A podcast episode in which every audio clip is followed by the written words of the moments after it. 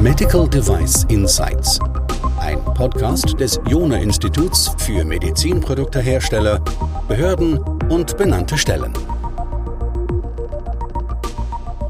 Der Druck war wahrscheinlich zu groß. Zumindest hat Mitte Februar die EU-Kommission und dann auch das Parlament zugestimmt, dass die Übergangsfristen für die MDR verlängert werden. Das ist erstmal gute Nachricht. Aber es tauchen jetzt ganz viele Fragen auf. Also Fragen, ja, wer profitiert denn überhaupt davon? Was wurde denn hier verlängert? Welche Voraussetzungen muss man erfüllen? Und um all diese Fragen, die jetzt hier aufgepoppt sind, mal zu beantworten, habe ich unseren Regulatory Affairs Spezialisten, den Luca Salvatore, eingeladen, um damit mal eine Klarheit reinzubekommen. Und so begrüße ich dich, Luca. Wenn du vielleicht noch ein paar Sätze zu, zu dir sagst, dann kennt man dich, falls man dich noch nicht gekannt hat. Und dann steigen wir danach direkt ein. Genau. Hallo Christian. Genau, ich bin beim Bion-Institut für den Bereich Regulatory Affairs zuständig und da kümmere ich mich insbesondere um alles rund um MDR und auch FDA. Ja, da bist du genau unser Mann, weil bei dir landen ja dann auch diese Fragen. Starten wir vielleicht jetzt mal ganz basic. Also ich habe ja schon irgendwie gesagt, da hat es jetzt einen Parlamentsbeschluss gegeben. Was ist jetzt der Stand? Also ist das jetzt damit aktiv, live? Hol jetzt doch mal ganz kurz ab. Genau, also dieser Entwurf dieser Änderungsverordnung, der ist durchs Parlament, also hat die Zustimmung erhalten, muss aber jetzt den Publikationsprozess durchlaufen. Das heißt, erst wenn diese Verordnung im EU-Amtsblatt veröffentlicht wurde, tritt sie in Kraft. Das kann schon in den nächsten Tagen der Fall sein. Das wissen wir nicht. Kann auch noch ein bisschen dauern. Ich schätze mal spätestens Anfang März. Okay, aber es ist eine reine formale Sache, da kann jetzt nichts mehr passieren. Ganz genau. Okay, also das heißt, das wird auf jeden Fall in Kraft treten. Das ist dann nur mit Sicherheit, ich weiß jetzt nur eine Frage von Tagen.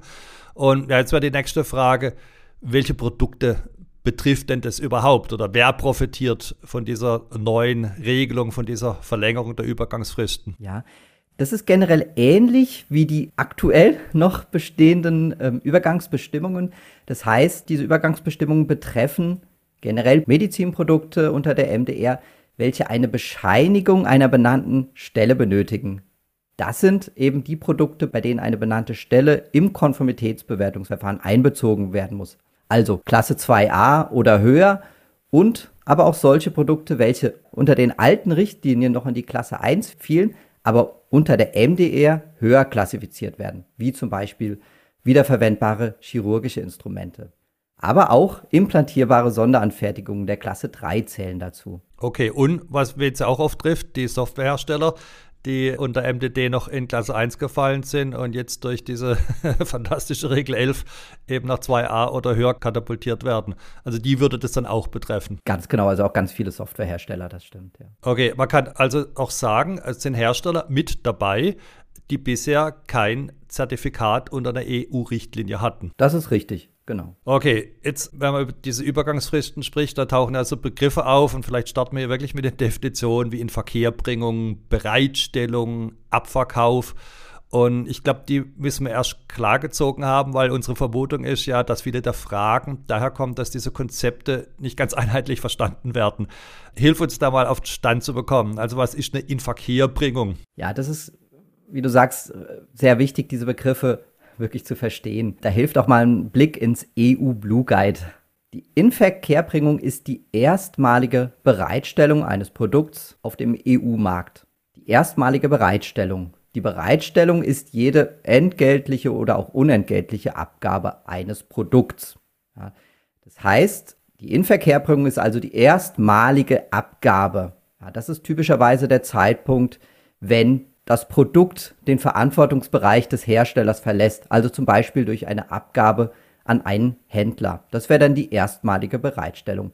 Und dieser Zeitpunkt ist relevant für die Übergangsfristen. Ganz wichtig, diese Inverkehrbringung betrifft immer jedes einzelne Produkt. Es geht hier also nicht um die erstmalige Bereitstellung eines Produkttyps, sondern wirklich um die erstmalige Bereitstellung eines einzelnen Produkts. Also das heißt, ein Begriff wie erstmalige Inverkehrbringung gibt es gar nicht oder dieses Konzept wird gar nicht genutzt. Genau, den gibt es nicht. Den gab es mal im, im MPG. Aber wir reden nur von Inverkehrbringung, Bereitstellung. Okay, also es gibt eine erstmalige Bereitstellung und es gibt eine Inverkehrbringung. Das ist nämlich die erstmalige Bereitstellung und die betrifft nicht Produkttypen, sondern die Produktinstanzen. Richtig, die Instanzen. Okay, was jetzt eine Bereitstellung ist, hast du eigentlich auch schon gesagt. du hast gesagt, dass, also wenn es aus dem Verantwortungsbereich des Herstellers rausgeht, zum Beispiel an einen Händler.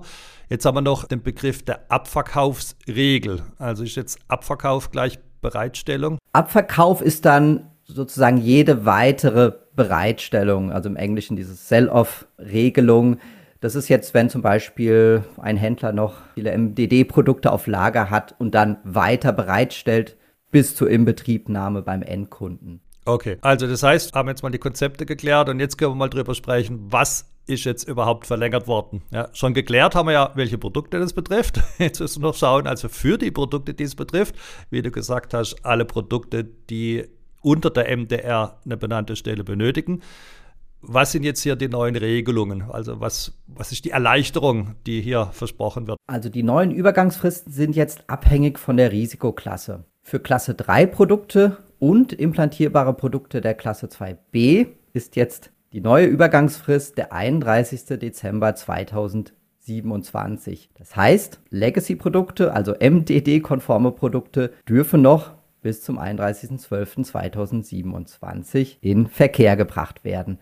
Es gibt eine kleine Ausnahme von der Regelung. Gewisse 2B implantierbare Produkte, das sind die sogenannten mit Well-Established Technology, also sowas wie Zahnspangen oder Nahtmaterial, die haben noch mal eine erweiterte Übergangsfrist äh, von einem zusätzlichen Jahr, also 31.12.2028. Das heißt, auch für sonstige 2b nicht implantierbare Produkte, Klasse 2a Produkte, Klasse 1 Produkte mit Messfunktion oder steril in Verkehr gebracht, gilt dieses zusätzliche Jahr, also 31.12.2028. Dieses Datum gilt auch für diese ehemaligen Klasse 1 Produkte, die unter der MDR höher klassifiziert werden, also wiederverwendbare chirurgische Instrumente, ganz viele Softwareprodukte. Jetzt gibt es noch eine zusätzliche Übergangsfrist und das sind die Klasse 3 implantierbaren Sonderanfertigungen. Hier gilt der 26. Mai 2026. Uiuiui. Also das heißt, aber es betrifft jetzt, was du gesagt hast, immer die Inverkehrbringung. Genau, es betrifft immer die Inverkehrbringung. Vielleicht noch wichtig zu ergänzen, für die sonstigen Klasse 1 Produkte, die auch unter der MDR weiterhin in die Klasse 1 fallen, gibt es keine Übergangsfrist weiterhin.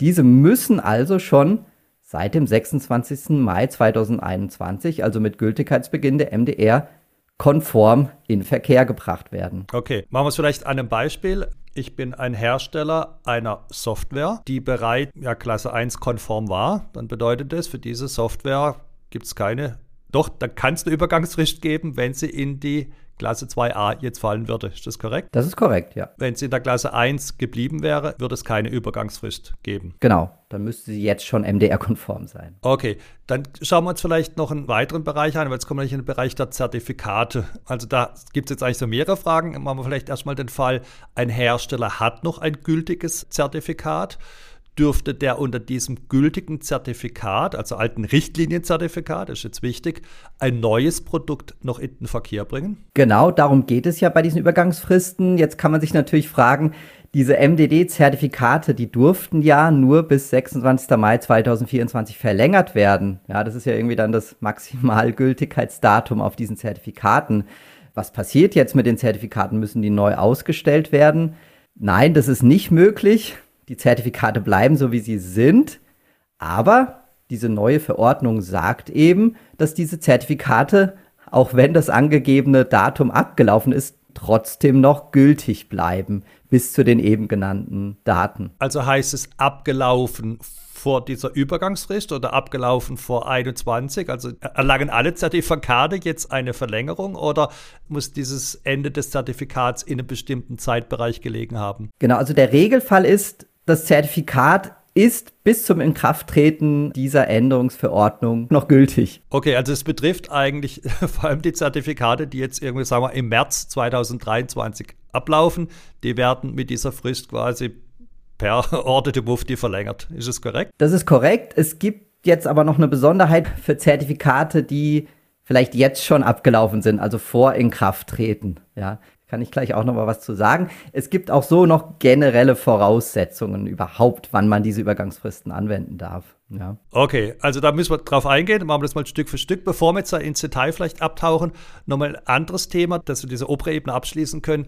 Es gab ja jetzt in Verkehrbringung, Bereitstellung, Abverkauf, dass du vielleicht noch ganz kurz darauf eingehst, was jetzt diese Übergangsfristen genau betreffen. Also damit wird das vielleicht nochmal wiederholt und dann auch abgeschlossen haben. Also diese Übergangsfristen, die ich jetzt genannt habe, 31.12., oder 28, die betreffen wirklich diese Inverkehrbringung unter der MDD oder AIMDD, also unter den alten Richtlinien. Also erstmalige Bereitstellung. Und dann haben wir noch das Thema Abverkauf. Abverkauf, ähm, da hat man die Besonderheit, da haben wir aktuell noch in der MDR, dass dieser Abverkauf, also jede weitere Bereitstellung, nur bis zum 26. Mai 2025 möglich war. Das wurde jetzt aufgelöst. Das heißt, legal in Verkehr gebrachte Produkte, also bis zum 31.12.2028, zum Beispiel ein Klasse 2a-Produkt, darf dann noch darüber hinaus und theoretisch unendlich lange äh, weiter bereitgestellt und in Betrieb genommen werden. Also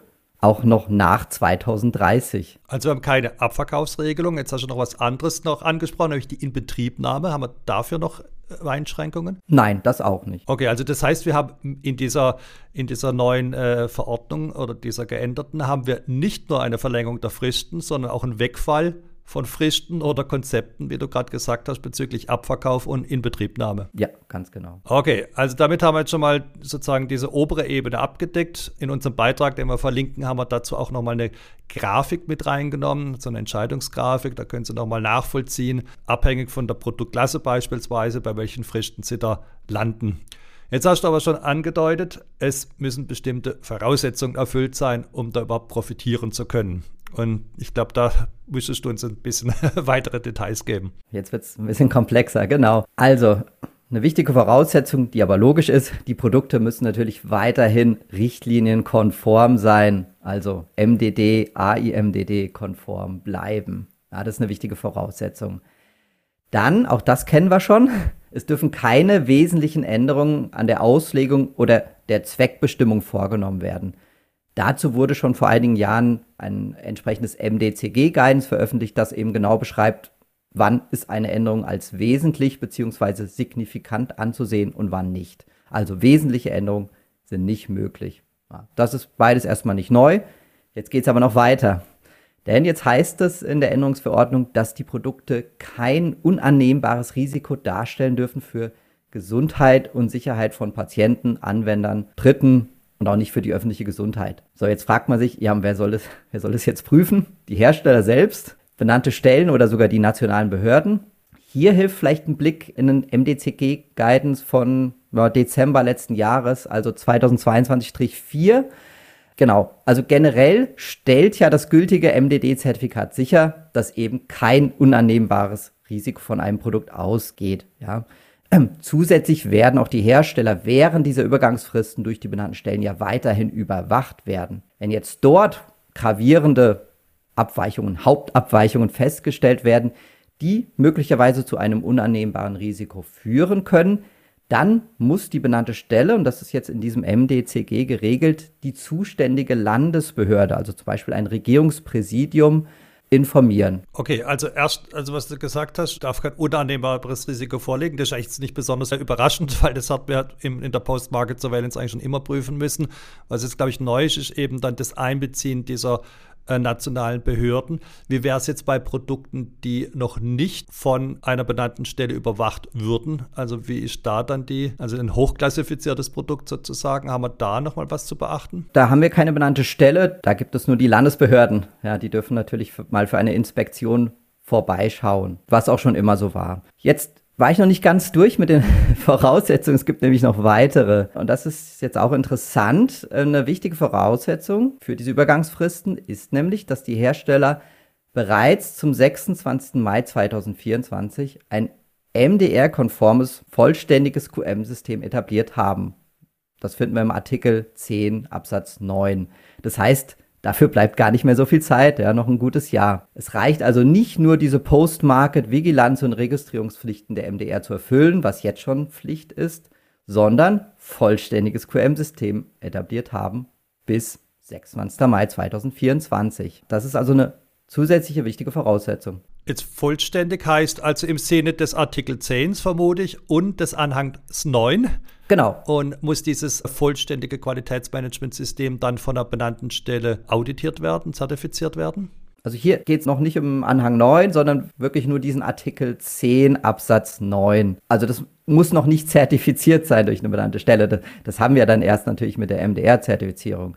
Das muss etabliert sein. Auch da ist natürlich die Frage, wer prüft das jetzt, ob das schon konform ist eben nach MDR. Ja, wie gesagt, benannte Stellen überwachen ja weiterhin auch Hersteller von Legacy, also ähm, Richtlinienprodukten. Jetzt geht es noch weiter. Und zwar müssen die Hersteller auch bis zu diesem Datum, also 26. Mai 2024, einen förmlichen Antrag auf Konformitätsbewertung unter der MDR bei einer benannten Stelle gestellt haben. Okay, lass mich ganz kurz zusammenfassen, weil das war eine ganze Menge, was du da hast, damit wir dann nichts also auf dem Stack uns runterfällt. Also, wir haben gesagt, wir haben verlängerte Übergangsfristen, davon kann man aber nur profitieren, wenn Voraussetzungen erfüllt sind. Zu diesen Voraussetzungen zählen eben die Produkte stellen kein inakzeptables Risiko dar. Sie haben ein komplettes QM-System im Sinne des Artikels 10 aufgebaut und Sie haben einen Antrag auf Konformitätsbewertung gestellt. Und ich glaube, über das Letzte, da müssen wir näher reintauchen. Also hilf uns ganz kurz nochmal, was ist jetzt damit gemeint? Und da gibt es auch irgendwie sowas wie eine schriftliche Vereinbarung. Also ist das das Gleiche, wenn da uns noch mehr drüber berichten könntest. Genau, also da setze ich jetzt nochmal an. Also dieser förmliche Antrag muss gestellt sein bis 26. Mai 2024 und bis zum 26. September 2024 muss dann auch eine unterschriebene Vereinbarung mit der benannten Stelle vorliegen quasi ein, ein Vertrag zur MDR-Zertifizierung. Was ist das jetzt genau?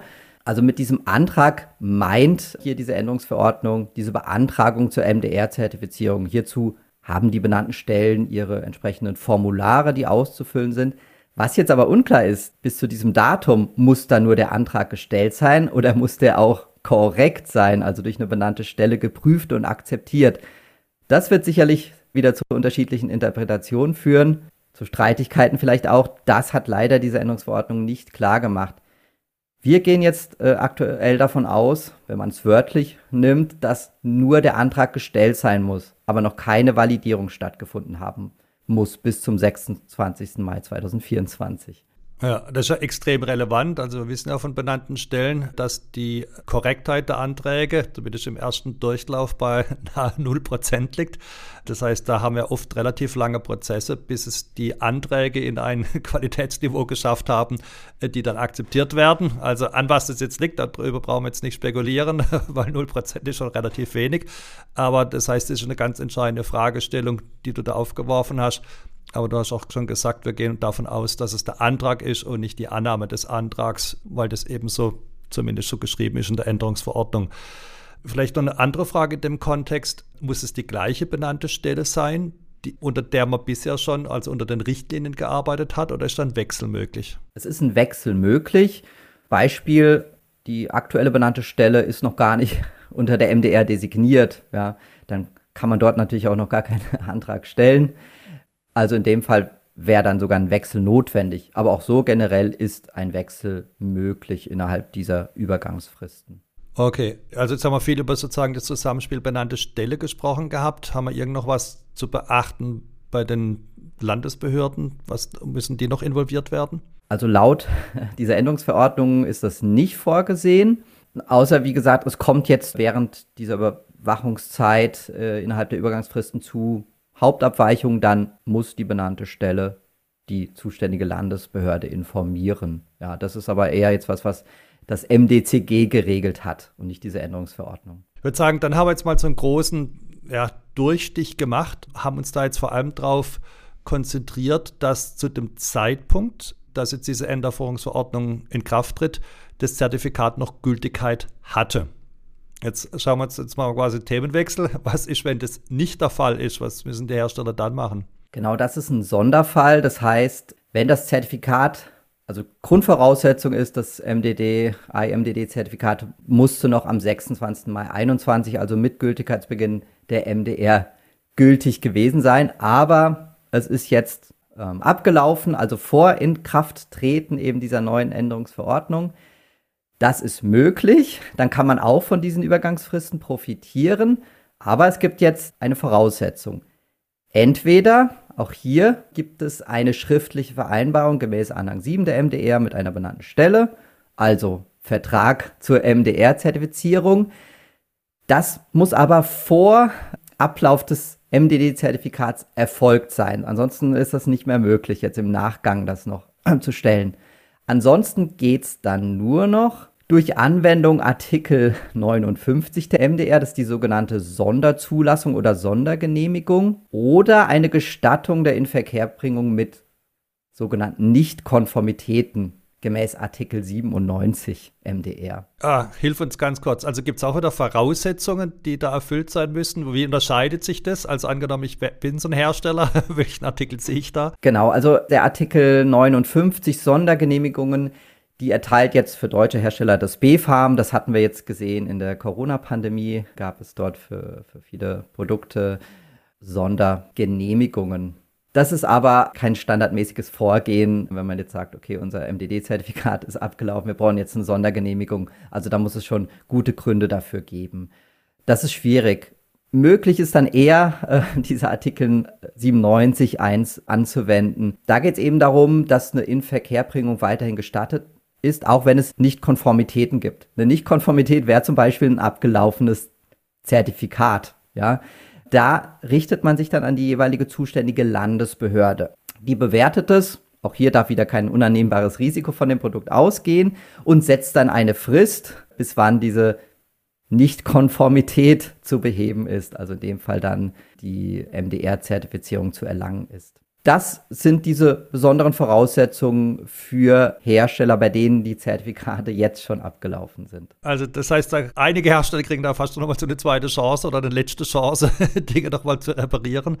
Aber eben nicht alle. Also wie du gesagt hast, wenn das Zertifikat abgelaufen war, man hat den Antrag nicht gestellt, dann war es das halt in der Regel. Aber ich glaube, dann hat man so wirklich ein bisschen verschlafen. Jetzt haben wir ja viel über Inverkehrbringung gesprochen gehabt.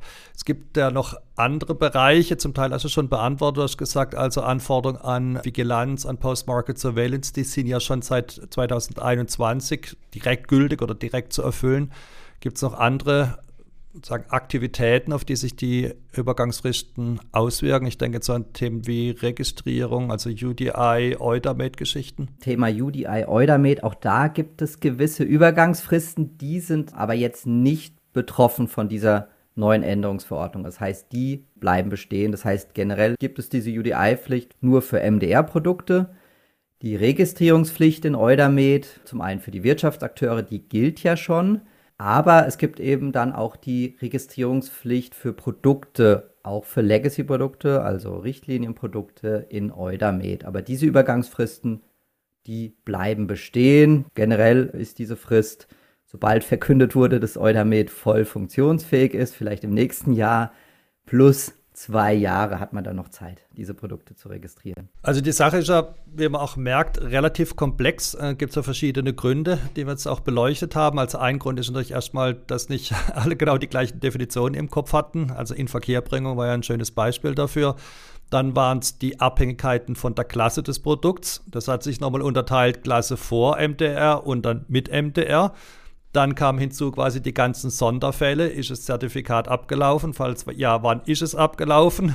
Habe ich einen Antrag gestellt? Ist er genehmigt worden? Also ganz viele sozusagen Fallunterscheidungen, die dieses Konstrukt doch relativ komplex machen.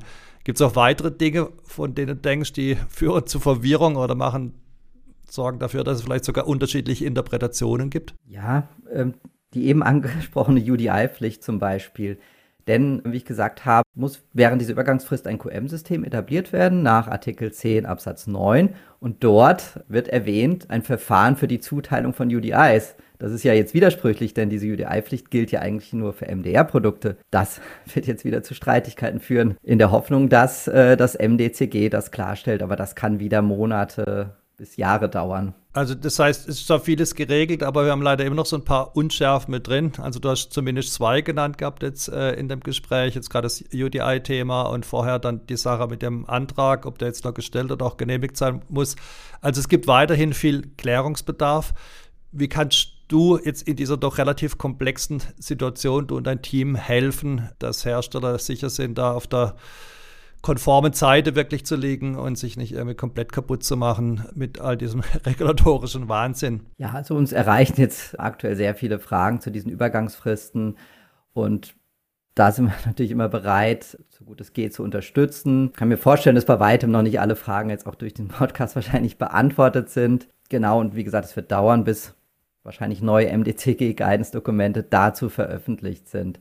Wie wir generell unterstützen können, ist natürlich jetzt ja, wir haben diese harte Frist, jetzt ein MDR-konformes QM-System zu etablieren, schon bis Mai nächsten Jahres. Da können wir zum Beispiel helfen, ähm, das, das QM-System und die technische Dokumentation zu überprüfen und auch generell diese MDR-Readiness in einer Art Quick-Check zu überprüfen, damit man hier schon mal auf der sicheren Seite ist, dass man hier schon mal diese Voraussetzungen überhaupt, um diese Übergangsfristen nutzen zu dürfen, erfüllt hat. Bei Anträgen hilft ja häufig, äh, wie notwendig das ist, habe ich vorhin berichtet gehabt. Und was uns ja auch sehr viel erreicht, sind so, so Fragen oder Hilfestellungen zum Thema Änderung. Darf ich das jetzt noch machen? Ist es jetzt schon signifikant? Ist es nicht signifikant? Falls es signifikant wäre, was muss ich dann machen, sozusagen, um genau diese MDR-Readiness zu erhalten? Ja, das sind die Fragen. Wie gesagt, dafür sind wir da. Das machen wir von Herzen gerne. Deswegen gibt es uns. Ja, Luca, mir bleibt nur herzlichen Dank zu sagen, dass du uns einen Einblick in das nach wie vor, wie ich finde, doch relativ komplexe Thema gegeben hast mit den Übergangsfristen.